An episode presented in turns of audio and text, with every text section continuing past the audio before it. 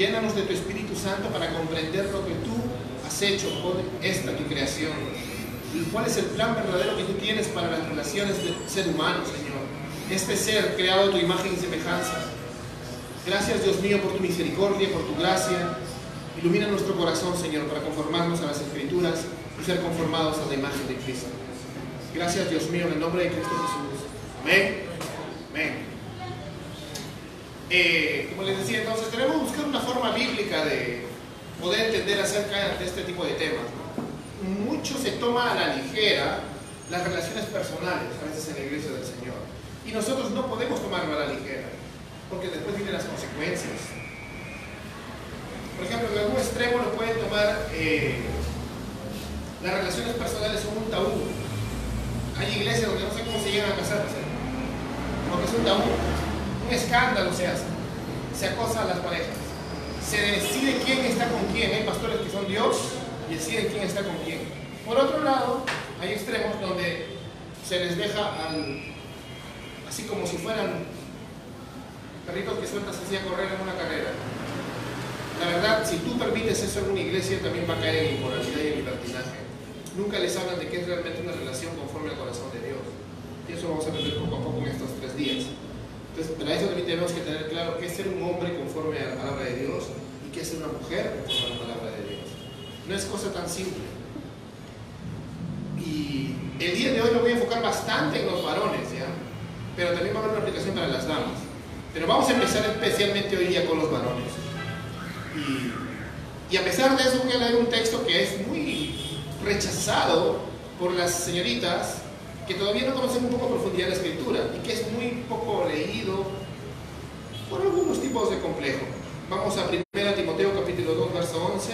No va a ser un sermón expositivo, recuerden, hoy es una exposición temática, así que vamos a ver algunos textos, dándole vuelta generalmente a, a la creación. Pero 1 de Timoteo capítulo 2, verso 11 dice que la mujer aprenda calladamente, con toda obediencia. Yo no permito que la mujer enseñe ni que ejerza autoridad sobre el hombre, sino que permanezca callada. Este texto es una bomba. Incluso muchos colectivos feministas se toman de este texto para decir que los cristianos somos machistas, atacan al cristianismo que somos machistas, misóginos, un montón de cosas. Sin embargo, cuando los musulmanes le pegan a sus mujeres, y está en la ley que lo tienes que hacer, en su ley de ellos, cuando los musulmanes hacen daño a sus mujeres, maltratan, tienen como cuatro mujeres cada uno, no dicen nada estos colectivos. Qué, qué raro, pero bueno. Eh, le decimos a nuestras amigas feminazis que no, no tiene nada que ver. Porque muchas mujeres preguntan, si la mujer no, no puede ser pastora o no predica, entonces, ¿qué hace la mujer en la iglesia? ¿Qué hace? Y la mujer en la iglesia, que no predica, hace lo mismo que muchos hombres que no predican. ¿No? Porque o todos los hombres predican y son pastores. No. Así que la mujer que no predica hace muchas cosas en la iglesia. Muchas cosas. Una mujer puede ser una buena líder, puede ser una buena directora, puede ser una buena maestra dentro del contexto de la iglesia. ¿no? Puede ser una buena diaconisa como Febe.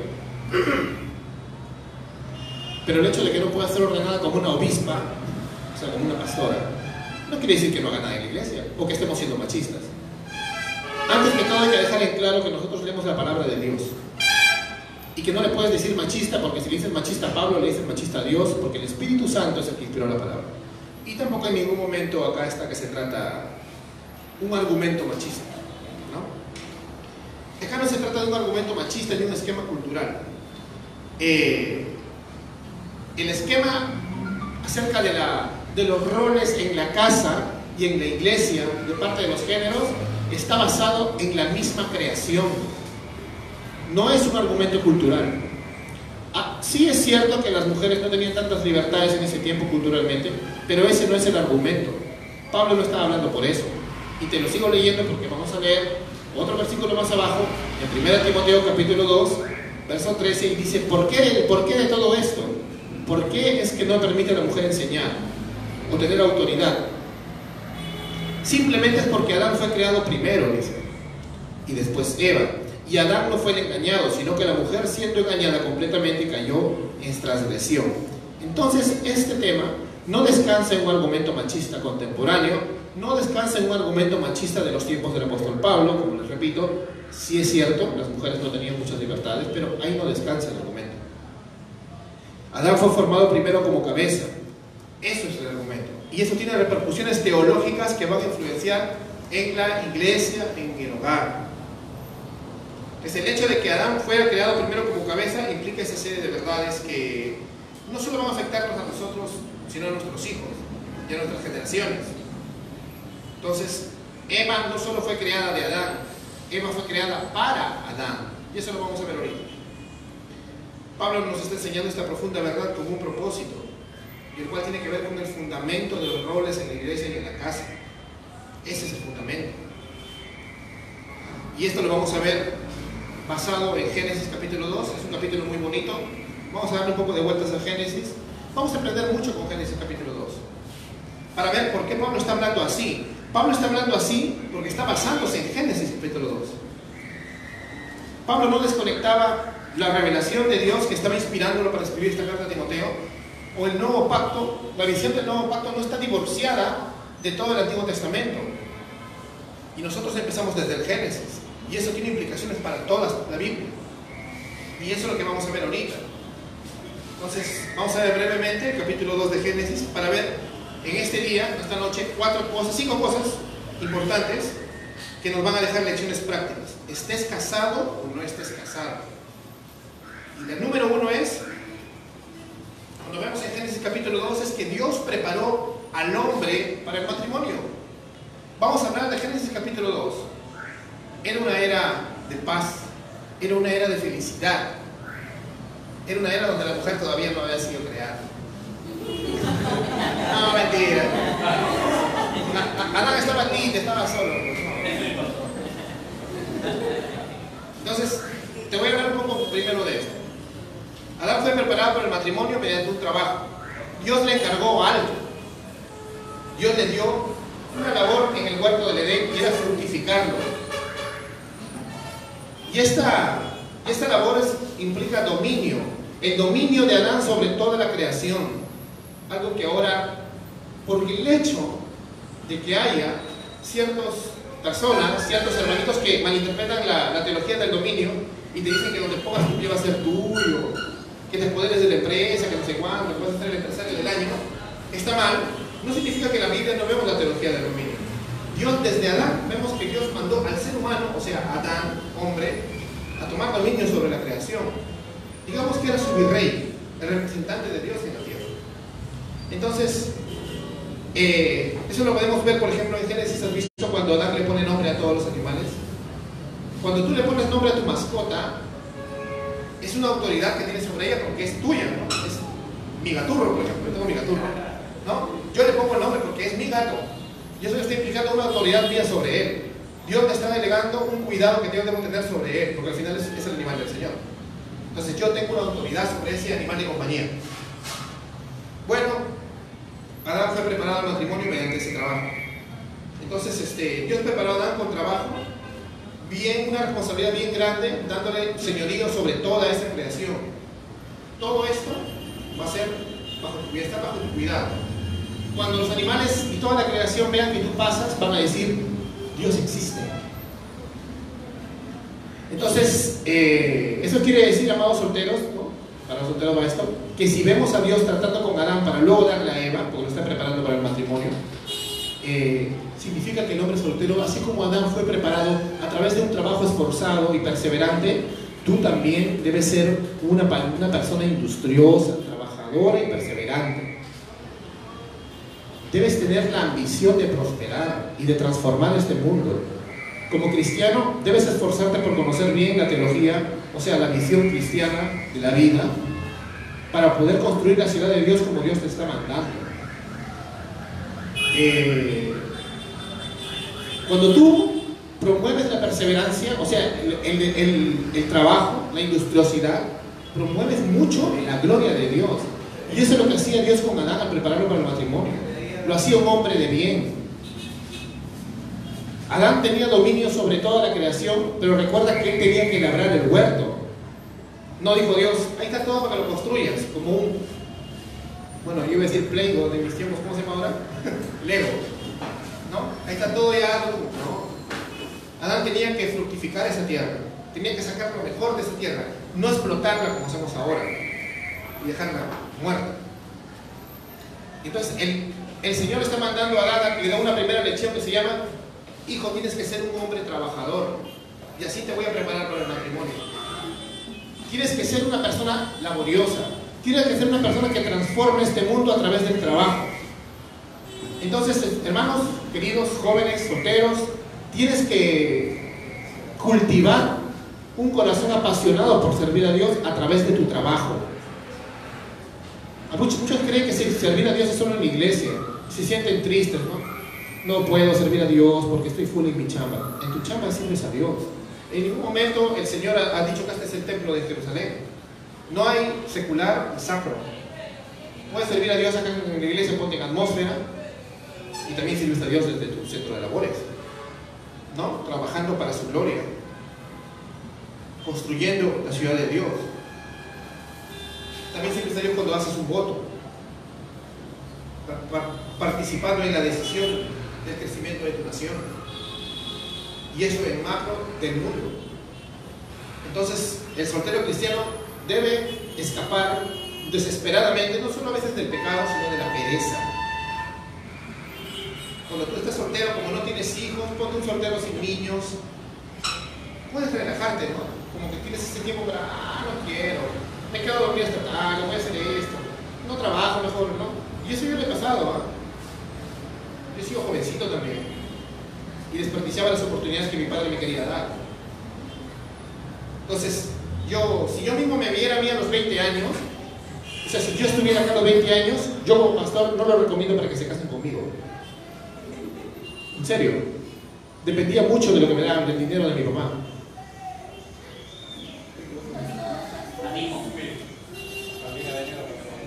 Este, yo dependía mucho de eso, ¿no? A los 21 años recién aprendí lo que es ganar mi propio dinero aunque yo había trabajado antes, pero hacía a ganar bien. Tanto que podía aportar a mi casa, llegué a ganar más que mi papá. Pero hasta los 20 años, yo no me hubiera recomendado a mí mismo casarme. Porque la verdad, Dios prepara al, joven para el matrimonio mediante el esfuerzo de ser una persona industriosa y perseverante en el trabajo. Con tus estudios, ¿no? De repente uno dice, ah, pero estoy estudiando, el pastor dice que hay que trabajar con los estudios. No, no. Persevera en lo que estás haciendo y sé mejor en lo que estás haciendo. No es malo tener ambiciones de la gloria de Dios en donde estás, para que seas un agente de transformación en el mundo. Si la gente te ve como un mediocre, no vas a ser agente de influencia, nadie te. El soltero cristiano no debe conformarse con la mediocridad, eh, que lamentablemente nos enseñan los sistemas pesimistas de ahora. No, ya, ya viene el Señor, entonces ya no, ¿para qué voy a estar en primer puesto en la universidad?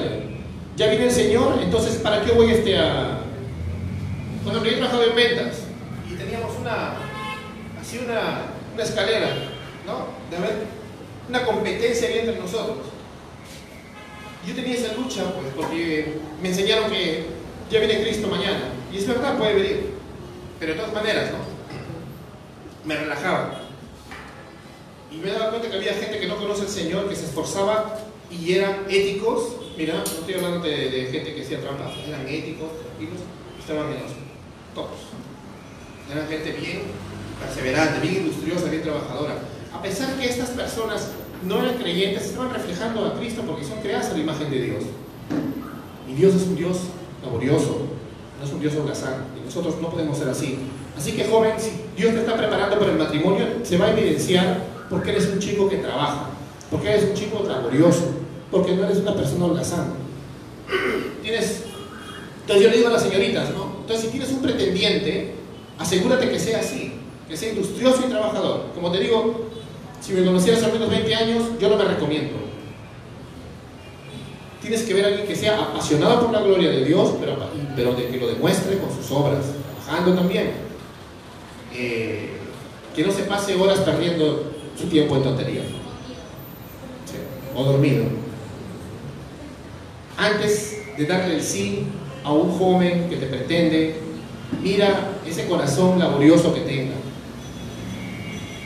Y asegúrate que ese individuo tenga una pasión y anhele con todo su corazón construir la ciudad de Dios, que es el mandato que Dios nos ha dado a todos los hombres. Amén. Entonces, punto uno era, Dios preparó a Adán para el matrimonio y prepara a todos sus hijos para el matrimonio. Primero a través del trabajo. Ahora, otro punto, dos, que también va a servir mucho para ustedes, es que jóvenes solteros, Dios te prepara para el matrimonio también a través de la administración de su palabra. Y esa es una cosa muy importante porque no puede ser que tú digas, bueno, si soy, soy full chamba, ya pues, pero no te importa la palabra de Dios.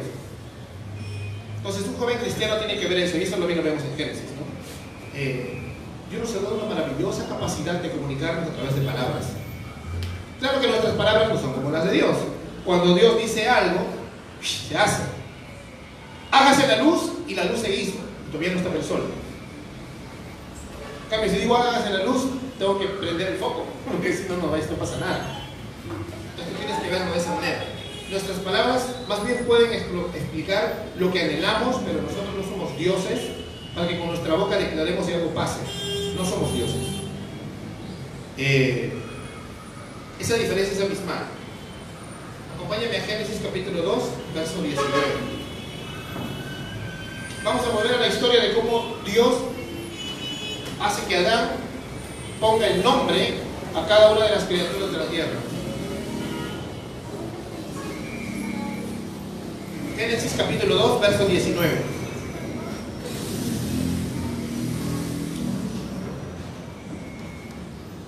Que el Señor Dios formó la tierra, de la tierra todo animal del campo y toda ave del cielo, y los trajo al hombre para ver cómo los llamaría. Cómo el hombre llamó a cada ser viviente, ese fue su nombre. Una gran capacidad. Cuando Adán podía nombrar a los animales, estaba dando el significado a cada uno de ellos. Eh, ¿Han visto los científicos cuando ponen un nombre en animal? No es por las curas. Tiene un nombre científico, ¿no? Tiene un significado. Antes de la caída, ¿te imaginas la capacidad de Adán para poner nombre a todos los animales? Y eso incluye los insectos más pequeñitos. En el verso 21 de este mismo texto dice, entonces el Señor Dios hizo caer en un sueño profundo sobre el hombre y éste se durmió. Y Dios tomó una de sus costillas y cerró la carne en ese lugar. Y de la costilla del Señor Dios había tomado al hombre, formó una mujer y la trajo al hombre. Y él dijo, esta es ahora hueso de mis huesos y carne de mi carne. Ella será llamada mujer, porque del hombre fue tomada. En una versión dice varón. Varona, porque de la varón fue tomada. Primero, cuando tú ves que Dios le pone nombre a los animales, como vimos al principio, está mostrando autoridad. Autoridad sobre todo eso, porque Dios le dio dominio sobre toda la creación y Dios le dio al hombre la potestad de poner nombre. Ya que entonces es tuyo, administralo como puedes, ponle los nombres. Pero cuando Dios le pone al frente a la mujer, pero mismo, Adán estaba agradecido con Dios. Eh, en el texto original, si te das cuenta, la parte del verso 23, donde él dice, esta es ahora hueso de mis huesos y carne de mi carne, este texto en el original está estructurado como un poema. Es como que Dios vio a Eva y dijo, wow, qué hermosa, ¿no? Le dedicó un poema. Es, algo, no, no, es, no es el romanticismo occidental que nosotros conocemos, es una forma hebrea de decirlo, pero es igual, es como cantares, ¿no? es una oda a la belleza. O sea, Adán se quedó, bien Dios, ¿no? No existe. Pero Adán, en medio de todo este bonito momento, toma una iniciativa y hace algo. Le da un nombre. Le dice, varona o mujer. Le dice, le pone un nombre. Que después le volvería a poner otro nombre, ¿no? Eva, luego de la caída. Entonces, Vamos a volver al, capítulo 2 cuando todo era felicidad y no llegaba Eva. En el verso 15, vamos a, la etapa todavía antes de la caída. O sea, cuando aparece Eva es la caída. Mentira. Verso 15, entonces el Señor tomó al hombre y lo puso en el huerto del Edén para que lo cultivara y lo cuidara. Y ordenó el Señor Dios al hombre diciendo, de todo árbol del huerto podrás comer, pero del árbol del conocimiento del bien y del mal no comerás porque el día que del comas ciertamente morirás. Eva no estaba allí cuando Dios dio este mandato. Todavía no aparecía Eva, Dios todavía no la creaba. Eva, en el capítulo 3 de Génesis, Eva es tentada. Pero ella responde a Satanás, justo lo que Dios le había dicho a Adán, que el Señor dijo que no comamos de los, de los del árbol del huerto. Esto significa de que Adán estaba administrando la palabra de Dios y estaba enseñándole, o sea, le estaba enseñando doctrina a su esposa. ¿Te das cuenta? Eva lo sabía. Cuando Eva fue creada, Dios, así como los animales, le dio la administración de, de criar los animales, de cuidar la creación, también le dio la potestad de administrar su palabra. Entonces, Dios constituyó al hombre no solo como el virrey, sino como un profeta y sacerdote de su creación. ¿Te das cuenta? Todas las prerrogativas que tenía Adán solo por ser creado de imagen de Dios, que ni los ángeles las tienen. Entonces, Adán, el hombre, iba a administrar la palabra de Dios y ejecutar sus mandatos en la creación. El hombre soltero debe desarrollar esta misma capacidad. En Cristo Jesús tú debes esforzarte por desarrollar esta capacidad de administrar la palabra de Dios. Si anhelas casarte, tienes que saber administrar la palabra de Dios. Tienes que conocer la escritura. Ahora, esto no quiere decir que todo joven cristiano, ¿no? Que todo joven cristiano está llamado a convertirse en un erudito del griego, del hebreo, ¿no? No te estreses. Todo joven cristiano no está llamado a convertirse en un erudito del griego, del hebreo, a tener una teología profundísima, ¿no? Pero eso sí te advierto, si tú le quieres casar, tienes que estar en la capacidad de ser el primer pastor y maestro en tu casa. ¿Quién le va a enseñar a tu esposa aparte de la iglesia? Si tú eres un hombre, eres cristiano y no te preparas con la palabra de Dios y crees que el pastor o los maestros de la iglesia van a educar a tu esposa, entonces tú estás mal. Entonces, señoritas, si ustedes conocen un hombre que no conoce la palabra de Dios, es un jovencito que las pretende y lo amas, es, exígele. Si no, no te casas. Si esa persona no puede, no solamente liderarte, sino enseñarte, o tú sabes más que él, no puedes, no te pasas. Imagínate que va a sepa más. ¿Te das cuenta? No. Como Adán, estamos llamados a saber. Entonces, tu entendimiento de las escrituras, joven soltero, tiene que ser desarrollado. Debes aprender adecuadamente, debes aprender a comunicarte bien. Como decimos acá, no seas un puma. Y no es que te vas a poner acá al frente y vas a hablar a la congregación. Porque de repente tu llamado es otro, tus talentos son otros. Pero si tienes una persona a la cual estás cortejando, preocúpate en lo tuyo, en ser un maestro y un pastor para tu casa. Porque el día que te cases, tú vas a ser el maestro de tu esposa. Y mira lo que dice los Corintios 14, 34. Otro texto que a algunas hermanitas este, no les vacila, no les gusta. Pero vamos a explicar el contexto como explicamos en los anteriores. Acá no tiene nada que ver con el machismo, recuerda. Tiene que ver con principios basados en la misma creación. En la iglesia no hay lugar para el machismo ni para los feminazis. esas son mentalidades del mundo y lo tenemos que sacar fuera. Dice 1 Corintios 14, 34. Las mujeres guarden silencio en las iglesias porque no les es permitido hablar, antes bien que se sujeten como dice también la ley. Y si quieren aprender algo, que pregunten a sus propios maridos en casa, porque no es correcto que la mujer hable en la iglesia. Es un texto que a veces es tomado por algunos hermanos y lo usan, sí, de manera machista. Yo conocía en una iglesia donde incluso las mujeres no podían hablar en las, en las asambleas, solamente los hombres. Lo tomaban así, a literal la rajatabla. Y, por ejemplo, estamos en una reunión de miembros y un hermano quiere hacer una sugerencia. Silencio en su casa con su marido le conté hablar a ella. Hasta hacían a veces reunión de asamblea. Cuando era algo mucho más importante ya, las botaban a las mujeres a otro salón y puros varones, varones de renombre. Ese es el machismo. No tiene nada que ver ese texto con esto sino que seguimos el hilo porque Pablo siempre tiene la misma mentalidad, está basado en la creación. En Corinto había mujeres que se estaban levantando porque había una cultura un poco de empoderamiento de la mujer. Y por eso Pablo dice esto. Acá sí hay un poco de contexto cultural. Pero en realidad no tiene en sí que ver esto con bajarnos a la mujer, sino que tiene que ver, como vimos en el texto anterior, con que Adán fue creado primero y Eva fue después. Y que Eva fue la que cayó en la transgresión.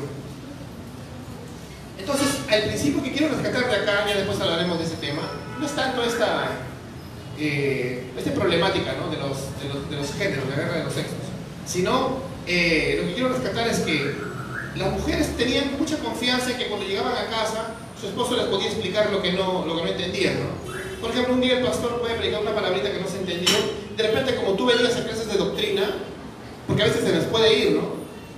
Estoy predicando y digo, por ejemplo, una palabra que ya conocen ustedes, el prolapsarismo. ¿Qué es eso? Pero se me va porque yo confiado en que ustedes han venido a las clases de teología y que a mi membresía ya saben. Pero de repente la, la, dama no ha venido, está ocupada con los niños. Entonces tú vas a tu casa, confía que tu esposo va a saber responderte, ¿no? Pero llegas a tu casa y tu esposo tampoco sabe. Lo peor sería que llegues a tu casa y tu esposo te explique. Ya, es, sería terrible. ¿Te das cuenta? No. Eso es lo triste. Hay veces que muchas chicas saben más que sus novios. Hay chicas que saben más que sus novios. Y esposas que saben más de la palabra que sus maridos. Habiendo estado los dos en la iglesia al mismo tiempo. ¿eh? Porque yo entiendo, por ejemplo, si, si tú te convertiste, amiga, hermana, primero, y luego tu esposo recién vino a la iglesia, se entiende, pues, ¿no? Porque, porque tú ya eres cristiana de años y tu esposo no. Yo lo entiendo. Pero supongamos que eran dos jóvenes que se casan y que los dos estaban al mismo tiempo en la iglesia y que con el pasar de los años tu esposa comienza a crecer en su conocimiento de la palabra de Dios y tú comienzas a decrecer, ¿estás cumpliendo realmente con lo que Dios te está mandando como varón? No. ¿Te das cuenta? A eso me refiero. Entonces tú debes ser el líder espiritual de tu casa y para eso tienes que estar empapado de las escrituras, de Génesis a Apocalipsis. No hay excusa para un varón. Señorita, soltera, si un joven te pretende, no se conoce la palabra de Dios, o no tiene el interés al menos de hacerlo, porque de repente es un chico que recién está aprendiendo, pero tiene todas las ganas, bien, ¿no? Pero si no le ves las ganas, no te cases. Estoy malogrando el plan a muchos, no te cases. Es la verdad. Va a ser un infierno tu casa. Si no conoces la palabra de Dios de verdad, no te cases. Te advierto. Te advierto. Mira, Mira muchacho, te lo digo si eres un joven soltero. Acá hay un principio. Eh, si tú vas a amar a una mujer, tiene que ser sin condiciones y dándolo todo, como Cristo a la iglesia. He conocido jovencitos que sí quieren darlo todo, pero por parte, dicen darlo todo, pero por ejemplo dicen, sí, pero leer no es lo mío. Dios ha escrito su palabra en un libro, por eso llama palabra. Y es así nomás, chiquito, mira. ¿Ya? Y, y si tú no amas la voz de Dios, ¿cómo vas a, ser el marido bíblico o el pastor de tu casa que Dios requiere de ti? No, no lo vas a hacer, ¿ves? Esto es lo que Dios quiere que tú tengas en tu corazón, para que puedas ministrar a tu familia. Si tú no tienes esto en tu corazón, porque lo puedes tener en tu mente, ¿ah? Lo puedes leer esto como un libro de cuentos y sabes un montón de versículos. Pero si no lo tienes dentro de tu corazón y tú no tienes la pasión por esto, entonces no te recomiendo que te cases todavía porque vas a hacer daño a la chica. La verdad. No digo que seas perfecto, vas a tener luchas, vas a tener caídas, pero la palabra es la que te va a levantar. Si no tienes la palabra, mira lo que dice Efesios 5, te lo iba a leer después, pero te lo voy a leer de una vez. Efesios 5, 25, maridos, amad a vuestras mujeres así como Cristo amó a la iglesia y se dio a sí mismo por ella, para santificarla, habiéndola purificado por el lavamiento del agua, con la palabra.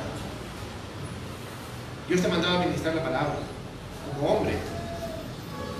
Fuiste creado para administrar su palabra. En el mundo no lo hacías porque ni la conocías, pero ahora en Cristo vuelve ese mandato para ti. Debemos ser instrumentos santificantes de nuestras esposas aún desde que son nuestras novias. No puede ser que... Yo sé que de repente puede haber eh, hombres con pocas palabras, ¿no? Hay hombres que tienen pocas palabras. Yo lo entiendo. Pero no por eso vas a ser un puma, como les digo, vas a ser mudo, vas a ser... ¿No? Las mujeres hablan en promedio 50.000 palabras al día. Y los hombres un promedio de 35.000 palabras. El hombre más o menos habla unas 30.000 fuera de su casa. Y luego llega a la casa a hablar solo 5.000. Pero se encuentra con que su esposa ha hablado 5.000 afuera y lo está esperando con 45.000 palabras para regresar a la verdad. No lo digo por experiencia porque mi esposa también es de pocas palabras, gracias. Pero yo conozco muchas personas Entonces, si tú vas a llegar a tu casa y no vas a tener la autoridad de recibir a tu esposa, y tu esposa de repente habla más que tú normal, pero a la hora de la enseñanza eres tú mismo, ¿no? Tú mismo eres. Si no tienes la palabra en tu corazón, tu esposa te va a avasallar de palabras, de repente no malas, ¿no? Te está contando cosas, ¿no? Pero al final no ha, sido de bendición para tu casa. Eso, piensa. Aprende a hablar, hermano. Porque cuando Dios creó a Adán, lo mandó a que hable. Por eso lo manda a administrar su palabra. Y tú como joven tienes que rogarle al Señor que te dé pasión para meditar esa palabra. Otro punto número tres, Dios le encargó a Adán, justo viene en el contexto, el gobierno de su hogar.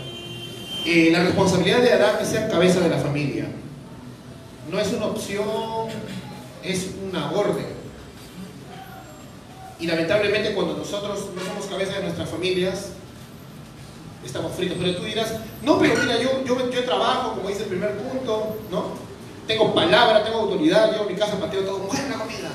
O sea, eres machazo seguro.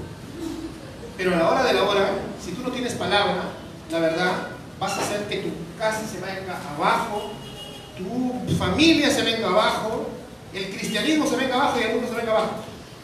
Porque te lo digo porque si tú eres así, imagínate todo. En Génesis capítulo 3, vamos al capítulo 3, verso 6. Otra vez vamos a hablar de la etapa oscura ya cuando aparece Eva. Y dice, cuando la mujer vio, cuando la mujer vio que el árbol era bueno para comer y que era agradable a los ojos, y que el árbol era deseable para alcanzar sabiduría, tomó de su fruto y comió y dio también a su marido que estaba con ella y él comió. La Biblia de las Américas me gusta porque lo explica mejor. Te muestra de que ahí estaba tan mirando. Incluso da risa porque, no sé si has visto la foto de la capilla Sixtina en Vaticano, está llena de puros dibujos, ¿no? De la creación, de toda la Biblia. Pero en la capilla Sixtina, tú vas a ver que en el dibujo de, de la caída, Eva está cogiendo el fruto, pero Adán está que le baja la rama. O sea, es el colmo, ¿ves? La culpa la tienen los dos. No es que Eva tiene la culpa nada más. Si bien Eva cayó, Adán le permitió y luego le recibió. Eh, ¿Qué podríamos decir acá en resumen? Adán no ejerció el liderazgo que Dios le había dado para con su familia. No lo hizo. Adán debió haber usado su autoridad para evitar que ese fruto sea arrancado siquiera, no solamente comido. Entonces, también vemos esto porque cuando Dios viene a pedirles cuentas, no dice Eva, porque Dios sabía todo. Adán lo llama. Ven a rendir cuentas. Adán, porque ¿a quién encargó la, creación? No le encargó a Eva. Entonces Dios prácticamente le está diciendo a Adán, por cuanto oíste la voz de tu mujer y no mi palabra, tú debiste haber ejercido tu liderazgo. Adán no lo hizo. Así que no fue por la caída, no fue por la caída por la causa del pecado que el hombre fue constituido cabeza de la mujer. Porque algunos dicen, no, es que el hombre ahora es cabeza de la, casa solo porque caímos. No. El hombre fue constituido cabeza de la casa porque así Dios lo quiso, porque lo creó primero a su imagen y semejanza. Después de la caída, ya estaba hecha la cosa. Lamentablemente aquí los hombres podrían decir, ya ves, yo siempre he sido la cabeza, peor todavía, porque fallaste. Porque el hombre falló. Adán no fue cabeza de su familia. ¿Te das cuenta que ahí nomás ya está transgrediendo antes de haberse comido el fruto? Ya no era cabeza de su familia. O sea, Adán no era perfecto, acuérdate, era bueno en gran manera. Dios no creó dioses, sino creó un ser bueno. Eh, Ahora, eso sí, si la mujer junto al hombre, eso sí, tenemos que entenderlo, son un equipo. Que Adán sea cabeza de la mujer no significa de que vas a ser el machazo del año. Como una vez yo te dije en otro sermón, o sea, cuando los hombres de Dios ves en la Biblia que realmente sus esposas lo respetaban, no era porque eran los machazos, sino porque era porque se conformaban a la palabra de Dios, porque ministraban su casa bien. Cuando Abraham llegaba a Sara le decía mi Señor, con una reverencia total, ¿no? como si fuera una de sus esclavas, pero era porque lo respetaba. Se había ganado Abraham el respeto de su señorita, ¿no? de su dama. No llegaba tumbando contigo la, la, tienda, ah, Sara, mi comida. No, todos lo respetaban a Abraham. Y así tenemos que ser nosotros. ¿no? Tienes que ganarte el respeto de, de tu familia. Tienes que ser líder en tu casa. Si tú, joven, no estás listo, por más que te leas la Biblia, el Corán, todo lo que quieras, si no estás listo para ser líder en tu casa, no te cases. Porque lo vas a destruir todo. Si tú no eres líder en tu casa, no te cases. Si eres como dicen en el vulgo, o sea, analízate tú mismo como varón. Y si eres como dicen en el vulgo una persona sin carácter o un pisado, no te cases. No lo digo así por, por broma, digo en serio. Si tú mismo te das cuenta, este, tal vez tu novia no te quiere pisar, sino que tú mismo eres el que le dejas todo el trabajo a ella. No, que ella tome las decisiones. No que ella diga. No, yo no puedo decir nada. ¿No? Me da miedo decidir porque si me equivoco, mejor que ella decida para decirle que se equivocó. ¿No? O sea, te pasa, ¿no? Porque hay, casos, pasa eso. Hay otra postura contraria de hombres que no, al contrario, no quieren que su mujer no diga ni A. Se sienten amenazados con la opinión de una mujer. Ese es el otro extremo. Se sienten amenazados con una mujer de su opinión. No debe sentirte amenazado. Y acá en la iglesia muchas hermanas a mí me dan muchos consejos y yo los acepto. Mi esposa, normal, más todavía. Tú tienes que aprender que el Señor puede hablar a través de una mujer. Y que eso no te va a quitar el rol que tú tienes. Dios lo ha determinado. Y no tienes por qué sentirte así. Muchos hombres que se sienten amenazados, yo lo que creo es que, que son orgullosos, porque ellos creen que es un ataque directo a la autoridad que supuestamente deben tener como varones. Y no es así. Yo creo que es más por, por inseguridad que se enoja. Entonces, si bien el hombre es la cabeza, la mujer debe ser sincera, ética, en su ayuda idónea, y si algo está mal, debe decirlo. También no te quedes callada, mujer. Desde que es tu novia nada más, si tú ves algo malo, dile. Porque si no le dices, ¿cómo se va a corregir el hombre? No se lo digas en, modo, en, modo, en, modo, en modo bruja, en modo princesa. Debe decírselo bien. Claro. Si tú no le adviertes a tu novio, cuando te cases va a ser peor. Es la verdad. El hombre es cabeza de la mujer y la mujer puede de una forma amorosa y sabia, conforme a la palabra, decirle, pero mira, esto es así, y ya está, se arregla, ¿ves? ¿Qué te cuesta? Así sea algo feo que no te guste, hay formas de decirlo. Recuerda que eres cristiana, amor, paz, mansedumbre, dominio propio, ¿no? Eso. Y la verdad, cuando una mujer eh, es una mujer este, que se sujeta pero que también dice la verdad, una mujer que siempre está, como decía el pastor Pablo Wesley, como un, como un, este, como una alarma, danger, danger, ¿no? Como él dice, ¿no? Yo tengo mi esposa, dice, yo tomo las decisiones, pero mi esposa participa. Y a veces ella me dice, pero esto mejor no. Es como una alarma, dice el pastor. ¿Por qué? Porque es cierto, pues. Los hombres a veces somos prácticos, ¿no? Ah, hay que hacerlo. Pero las mujeres esperan. Mira, analicemos esto. Y bien, ¿no? Hay que hacerlo. No digas, no, no, al final yo soy el hombre, tú ya... ¿No? Es el otro, el otro extremo, ¿no? En un extremo dice, no, ya, lo que ella diga mejor para que no se enoje, o lo que ella diga para que si se equivoca, decirle, te equivocaste. Pero el otro extremo ni siquiera la, considera. No, no, no, no. Yo mismo soy, yo soy el machazo acá. No. Deberías agradecer si tienes una mujer que siempre te está diciendo, no por molestarte, sino, como, mira, participemos en esto, en esta idea, ¿no? O tú tienes un día y te dice, mi opinión es esta. ¿Por qué? Porque un síntoma de la mujer piadosa de Proverbios 33 es ese. 31, perdón, es ese. 31.26 dice que la mujer piadosa, la mujer buena, la ayuda idónea, es una dama que abre su boca con sabiduría, dice. Si tú eres una dama que conoce la palabra de Dios, y realmente abres tu boca con sabiduría, eres una mujer virtuosa. Entonces tu novio o tu esposo no creo que tenga problemas en aceptarlo, a menos que sea un inseguro y esté en su carne. Así que, bueno jóvenes, recordando lo primero que hizo Dios para prepararlo para el matrimonio, les fue darle trabajo, le dio la palabra para que la administre y lo instruyó como la cabeza de su hogar. Y si tú eres una soltera, tienes que estar observando eso en el chico que te guste. Si no, solamente pasa de un gusto carnal. Tienes que preocuparte por eso. No solamente porque me gustó, porque está así. Dios creó a la mujer como ayuda idónea y, y creó el matrimonio por tres cositas. Uno, porque no es bueno que el hombre esté solo cosas maravillosas suceden cuando un hombre y una mujer abren su corazón y comienzan a conocerse en el amor del Señor con Cristo al medio, ¿no? Por eso Dios creó el matrimonio. Porque, porque nos creó para no estar solos. Porque Eva es parte de nosotros. Es nuestra costilla, como dice, ¿no? Nos sacó de una costilla, ¿verdad? Es tu cuerpo también. Y otra razón es una razón que Dios creó el matrimonio para que pudiéramos procrear.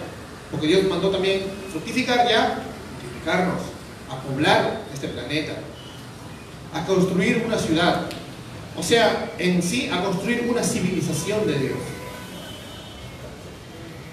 Y, a Dios le ha placido que nazcan niños dentro del pacto matrimonial con, con, Él como cabeza.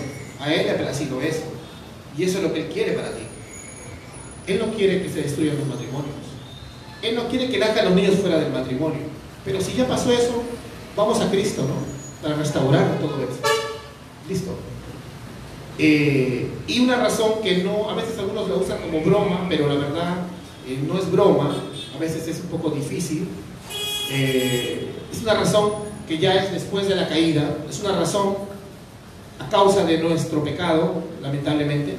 1 Corintios 7, 9 dice que si no tienes el don de continencia, cásate.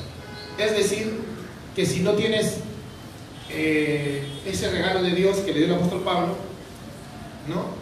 De no anhelar el deber conyugal con una dama, casa. No te fuerces como los sacerdotes que luego terminan haciendo la, fornicando a las espaldas. No. Pero si no tienes el don de continencia, casa No significa que, bueno, me voy a casar ya porque quiero tener relaciones con una, una dama. No. Sino que si no tienes el don de conciencia, considera la oración comenzar a buscar una dama virtuosa para que en el amor y el temor del Señor se paren en un altar a hacer un pacto matrimonial. Eso significa. Amén. Que vas o así. Mira, te lo voy a leer. Mira, 1 Corintios 7 dice: En cuanto a las cosas que me escribisteis, bueno es para el hombre no tocar mujer. ¿Por qué? Porque se venía una persecución en Corinto. Y si soportar la persecución soltero iba a ser difícil, Peor iba a ser con un niño, sabiendo, imagínate que te maten a tu esposa, no podías escapar rápido, no podías moverte rápido. Así que si vas a ser misionero y en medio de una persecución, entrégale tu vida al Señor, sabiendo que de repente te van a matar por ahí y no te casas. Pero si no vas a ser misionero, encima no tienes el don de continencia, cásate.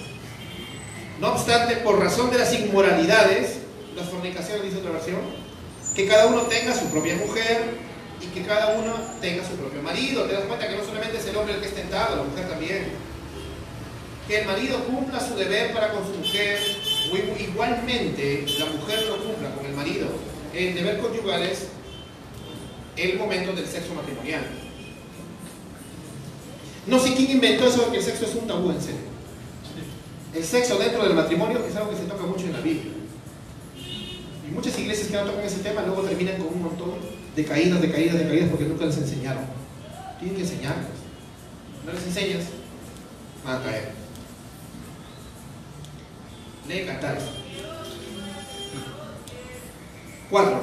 La mujer no tiene autoridad sobre su propio cuerpo sino el marido y asimismo el marido no tiene autoridad sobre su propio cuerpo sino la mujer. Y mira lo que dice acá en el verso 7, que es lo que quiero enfocar. Sin embargo, yo, desearía que todos los hombres fueran como yo. No obstante, cada cual ha recibido de Dios su propio don. Uno de manera y otro de otra. A los solteros y a las viudas digo que es bueno para ellos si se quedan como yo, o sea, sin, sin casarse. Pero si carecen de dominio propio, es lo mismo que vimos hace rato. Cásense, que es mejor casarse que quemarse. Pablo es claro, o te abstinencia o matrimonio. No juegues con ese pecado. Abstinencia, matrimonio. Dios creó a Eva para que junto a Adán puedan tener el deber conyugal dentro de la bendición del matrimonio. Cuando ese deber conyugal se hace fuera del matrimonio, no es deber y no es conyugal. Y no está bendito por Dios. Y por eso vienen las consecuencias. Gran- Grande y amoroso es el Señor que restaura los vidas, pero las consecuencias a veces pueden llegar.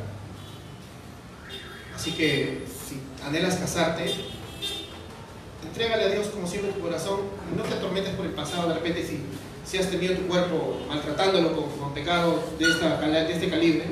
Dios es bueno para restaurarte, Dios es bueno para hacerte una nueva criatura. Y si eres una dama y tal vez has caído en cosas así, Dios te va a vestir de blanco, vas a ser una dama del Señor.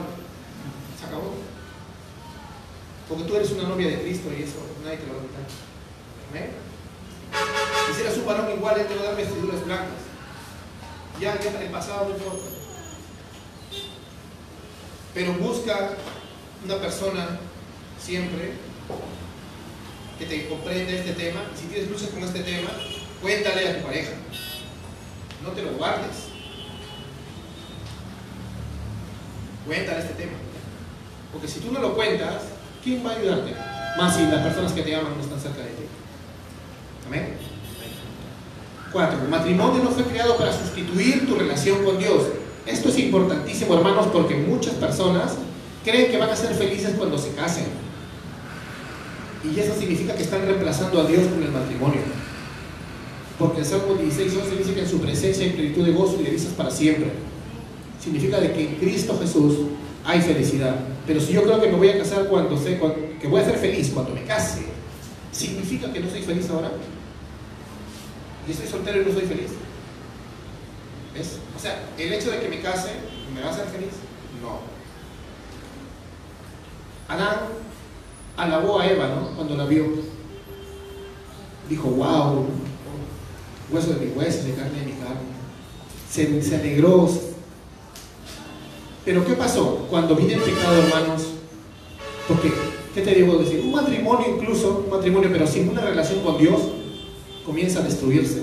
Cuando incluso te puedes haber casado dentro de una relación con Dios y comienzan a alejarse de Dios, va a terminar destruyéndose.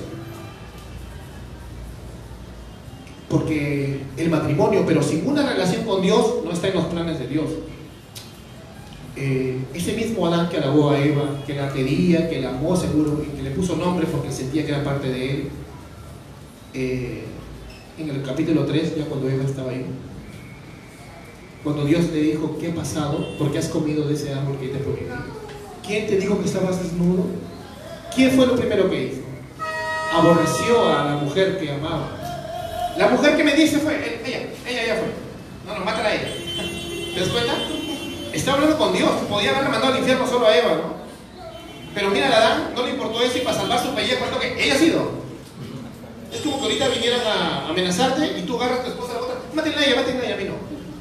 ¿Te das cuenta? Eso es, es imperdonable, buenamente, ¿no? ¿Qué es eso? Es maldad. Es una traición artera. Y eso hizo Adán, pues.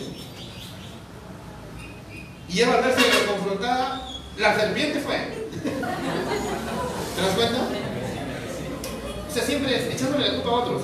Pero lo que vemos ya es que esa relación estaba destrozada. O sea, Adán y Eva ya no se amaban. Esa relación se había roto. Y eso es terrible, ¿no? El mismo Adán que alabó a Eva, el mismo Adán que dijo, eres hueso de mis huesos, o sea, eres parte de mí. Ahí ya no, ya simplemente le dijo, vete. Dios fue bueno y los cubrió con pieles y los dejó unidos felizmente. Pero como toda pareja, a partir de ahí seguro comenzaron los problemas fa- familiares, matrimoniales. Pobre Adán tuvo que aguantar 900 años.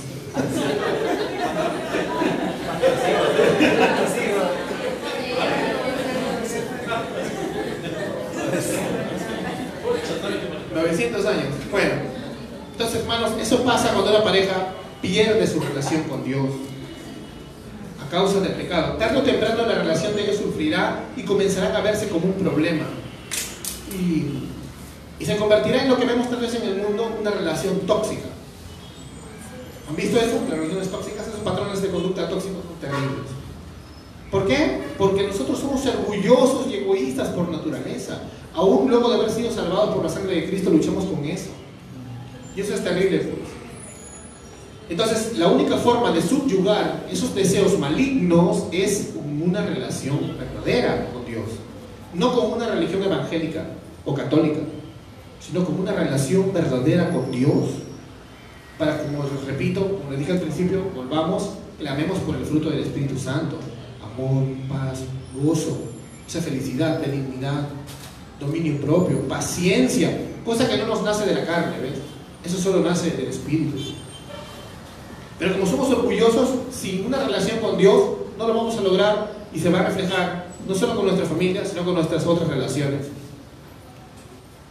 Cuando tu relación con Dios se deteriora, todas tus demás relaciones se van a deteriorar. Con tu mamá, con tu papá, si están vivos, con tu familia, con tus hijos, con tu esposo, con tu jefe, con todos. Cuando tú te estás este, alejando del Señor, todo se va a notar. Este mundo caído es posible que... En este mundo caído es posible que no, que no todos los cristianos, eso también es otro punto que quiero ver, que en este mundo caído es posible que no todos los cristianos logren encontrar una pareja. No ver hermanos que se van a quedar solteros. No te estoy condenando, no digo que es cualquiera de los presentes. No digo que son los presentes. Pero, pero quiero que sepas que no es algo que te deba hacer sentir como que eres un ciudadano de segunda categoría. Porque tú puedes decir, a ver, la voluntad de Dios es que sí se case el ser humano. La voluntad de Dios es que se case y que tenga hijos.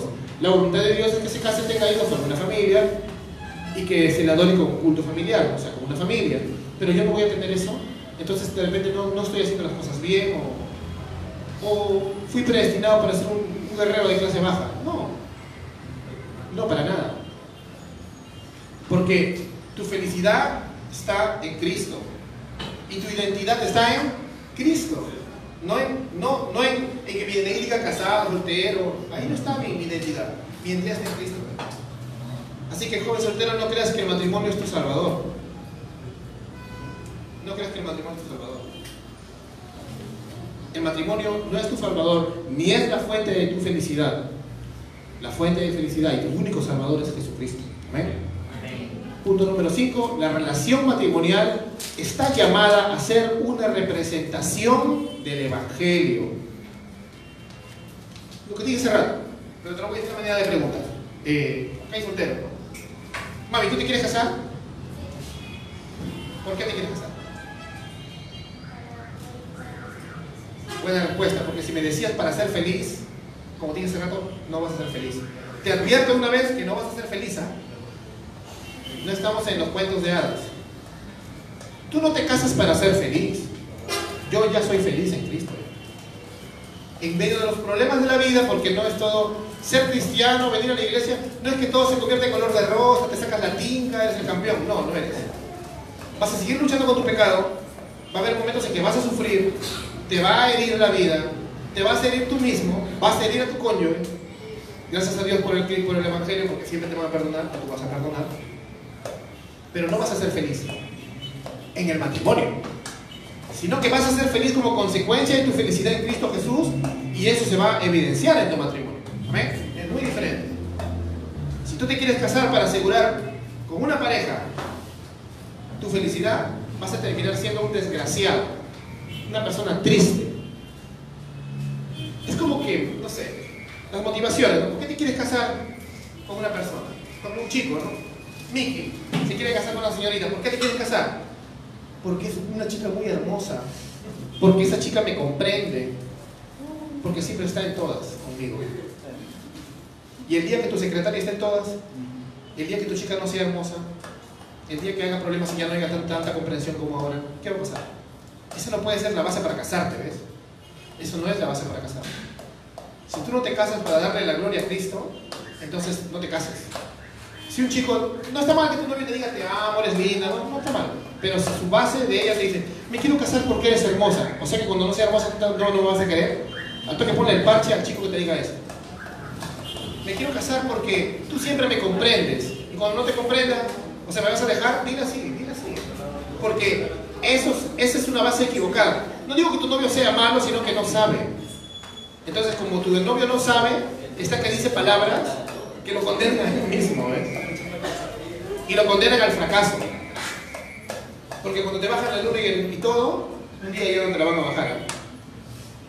Entonces, cuando tú te casas basado en solamente un amor romántico y no en la gloria de Cristo, entonces eh, ya empezaste rumbo al fracaso, ya no rumbo al matrimonio. Y, te lo, y es triste, pero es la verdad. La felicidad del matrimonio es consecuencia de cumplir el propósito del matrimonio. Y es esto. Vamos a ver cómo lo explica Pablo. Cuando, ¿Cómo explica Pablo cuando Adán eh, eh, le canta un poema a Eva y le dice, eres hueso de mis huesos y carne de mi carne? No, o sea, eres parte de mí. Pablo lo, explica así, en Efesios capítulo 5, verso 22. Y eso yo le digo porque yo tengo recién pocos años de casado, ¿no? Tengo poco más de dos años, dos años y unos meses. Y somos tan diferentes con mi esposa, en serio, tan, tan diferentes, con tantas cosas que no concordamos. Pero si algo nos hace estar siempre bien, no es que seamos camotudos, no digo que esté mal si ustedes quieren ser camotudos, ni que hagamos, eh, por ejemplo, ni que hagamos el uno del otro nuestro objeto de felicidad, ¿no?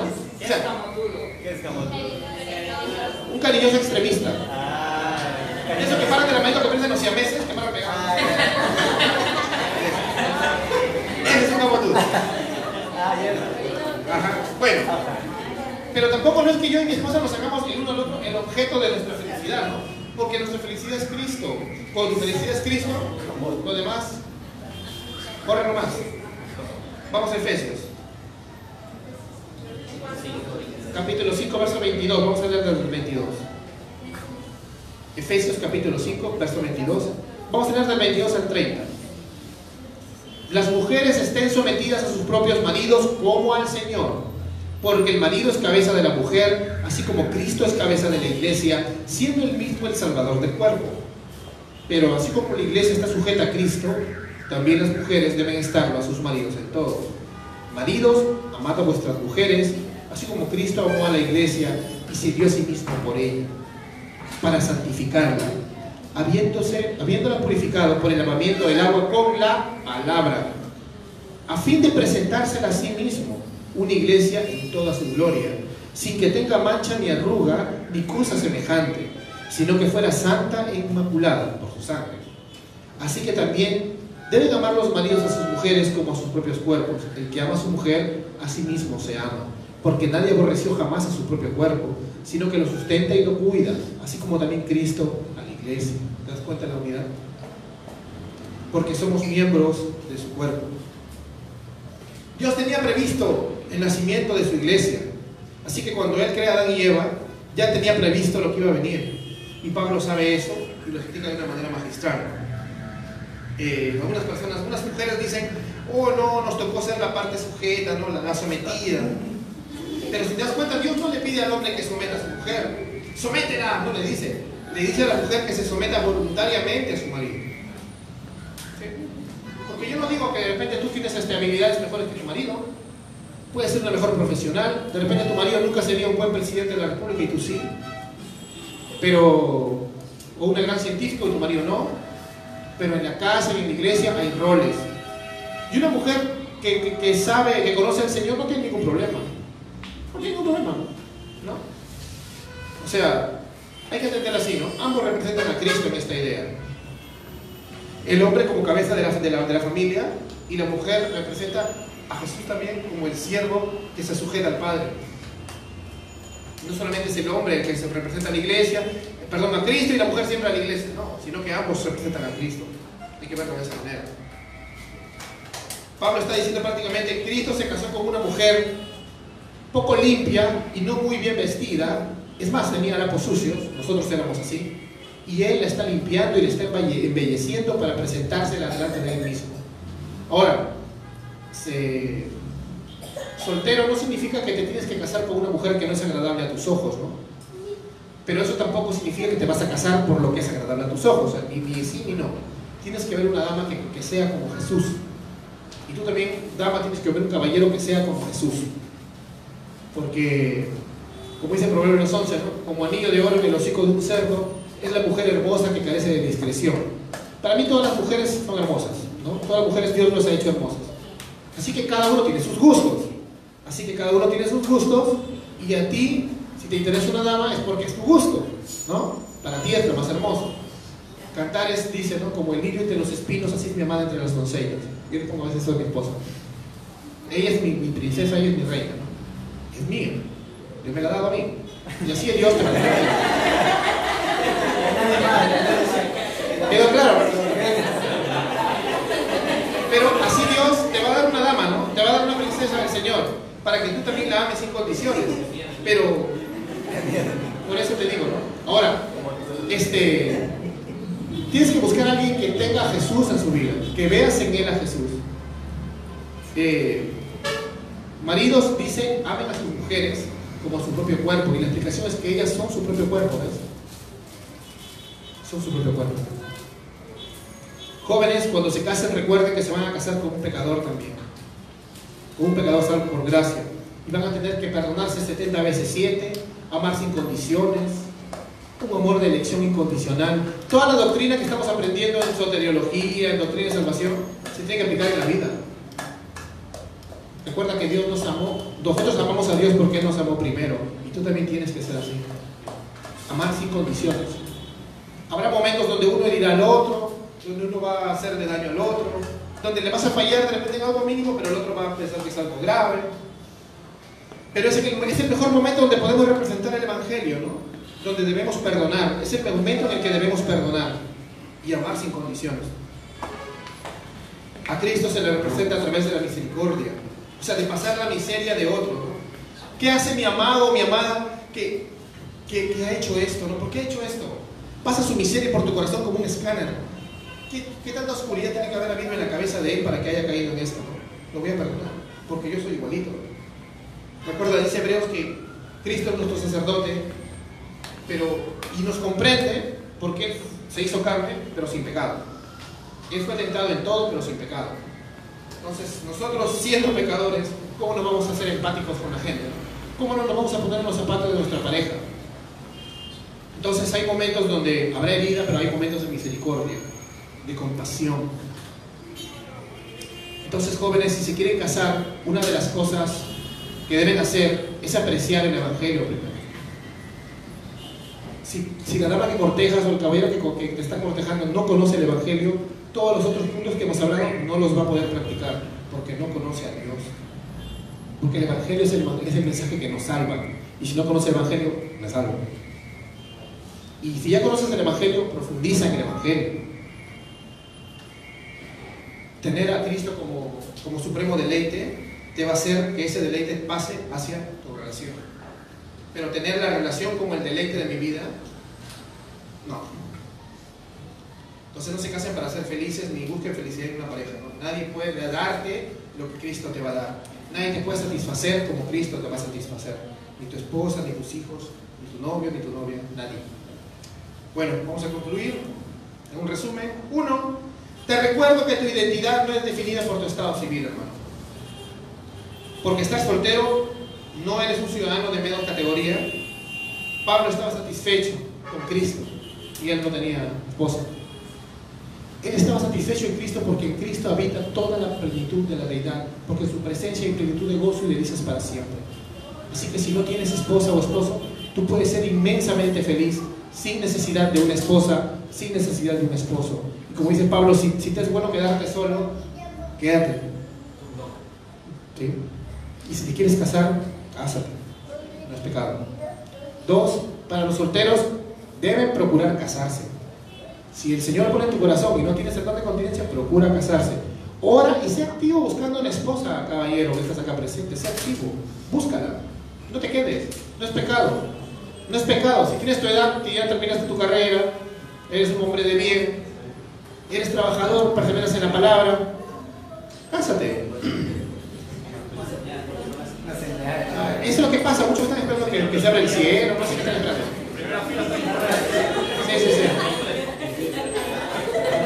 Ora por la dama, ora por la dama que pretendes. ¿No? O el caballero que tengas por buen partido, ora por el caballero el cual tú tengas como dama por buen partido. Y conócelo.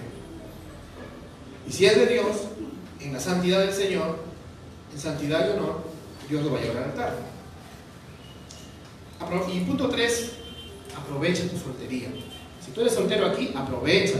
Hay cosas que puedes hacer ahora que no vas a poder hacer después. Hay muchas cosas que no vas a poder hacer después. Y te vas a lamentar. Y tampoco no vas a llevar luego las frustraciones de tu soltería frustrada a tu matrimonio, ¿no? Sí, no, no, no, no, no. Aprovecha la soltería, hermano. Esto, esto que te he predicado hoy día es vital para si tú quieres buscar un novio o una novia. Mm, Dios quiere formar hogares sólidos, ¿sabes? Y conforma tu corazón, conformar a tu corazón a Cristo. Así que tienes que tener una búsqueda madura la palabra. Acá tenemos pastores, te podemos ayudar, vas a tener tu líder.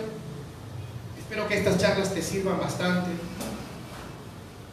Y ora mucho para que el Señor te dé una ayuda idónea. Una persona que ame a Cristo, una persona en quien puedas ver a Cristo. Y un día puedas casarte. Me pasa la voz nada.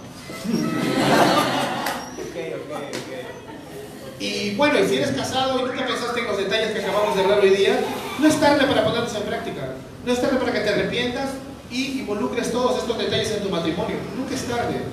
Siempre es un momento con Cristo. Él hace todas las cosas nuevas. Y siempre es un momento hermoso para empezar de nuevo. Amén. Inclina tu rostro, vamos a orar. Amado Señor, queremos darte las gracias por tu maravilloso evangelio, Señor.